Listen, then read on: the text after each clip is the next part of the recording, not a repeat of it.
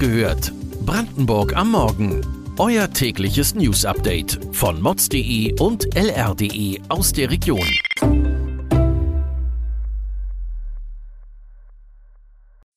Guten Morgen an diesem 24. November.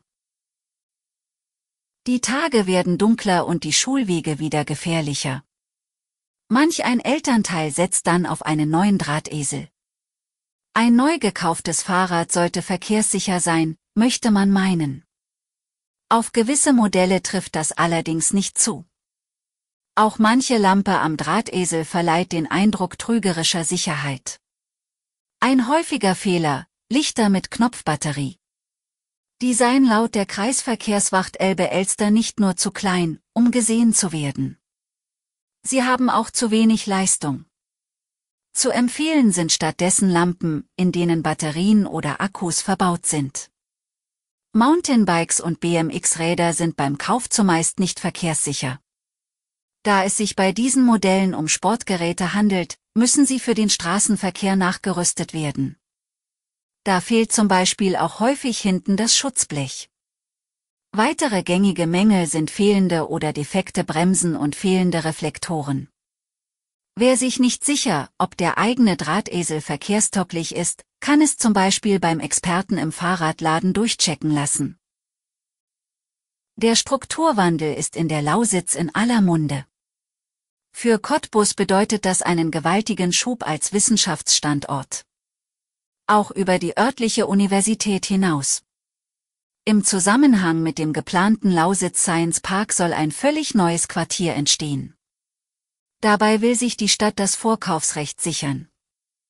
Denn Cottbus hat Großes vor. Rund um den ehemaligen Flugplatz der Stadt soll ein riesiges, neues Quartier gebaut werden, in dem Wissenschaft und Technik in den verschiedensten Bereichen an der Energietransformation und Versorgung der Zukunft arbeiten. Auf einer 21,5 Hektar großen Fläche nahe dem Universitätscampus sollen neue Wohneinheiten entstehen. Bisher befinden sich dort Kleingärten und Garagen. Das Besondere dabei, das ganze Viertel soll CO2-neutral sein. Mit welchen technischen Einzelheiten das vonstatten gehen soll, wird derzeit noch geklärt.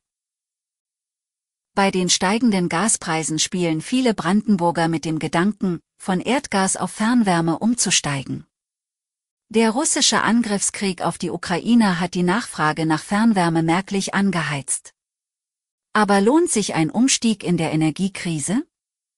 Ein Rechenbeispiel. Bei den Stadtwerken in Spremberg kostet eine Kilowattstunde aktuell rund 9 Cent und damit deutlich weniger als Erdgas.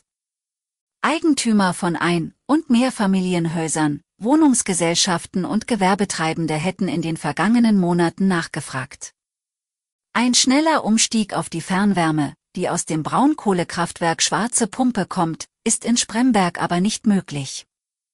Grob geschätzt dauere es zwischen sechs und neun Monate, bis alle Arbeiten abgeschlossen sind, so die städtischen Werke. Einzige Voraussetzung für den Anschluss sei, dass eine Versorgungsleitung in der Nähe ist, die ausreichend Leistung hat. Doch diese Leitungen gibt es nicht in jeder Straße.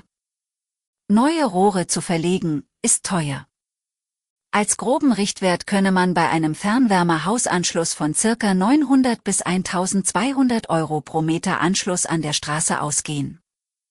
Ist die nächste Versorgungsleitung also recht weit weg, ist der Umstieg von Gas auf Fernwärme in vielen Fällen nicht wirtschaftlich. Nach der Flut im Ahrtal vergangenes Jahr bereiten sich immer mehr Gemeinden und Städte in Brandenburg auf mögliche Hochwasser in der eigenen Region vor. Der Klimawandel macht solche Ereignisse immer wahrscheinlicher. Ein Mittel, um sich vorzubereiten, ist das Hochwasserszenario, bei denen Überflutungsareale eine tragende Rolle spielen.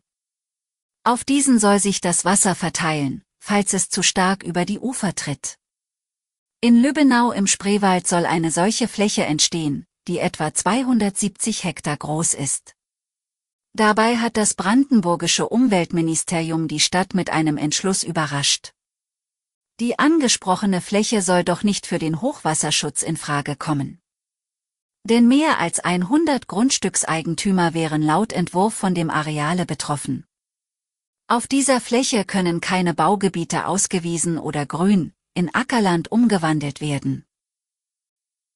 Weitere Details und Hintergründe lest ihr heute auf mods.de und lr.de.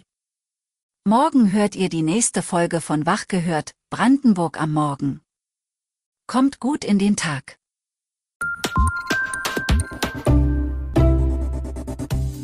Wach gehört. Brandenburg am Morgen ist eine Produktion von mods.de und lr.de. Wir freuen uns auf euer Feedback per Mail an wachgehört.mods.de. Ihr findet uns auf allen bekannten Podcast-Plattformen. Abonniert uns für euer tägliches News-Update.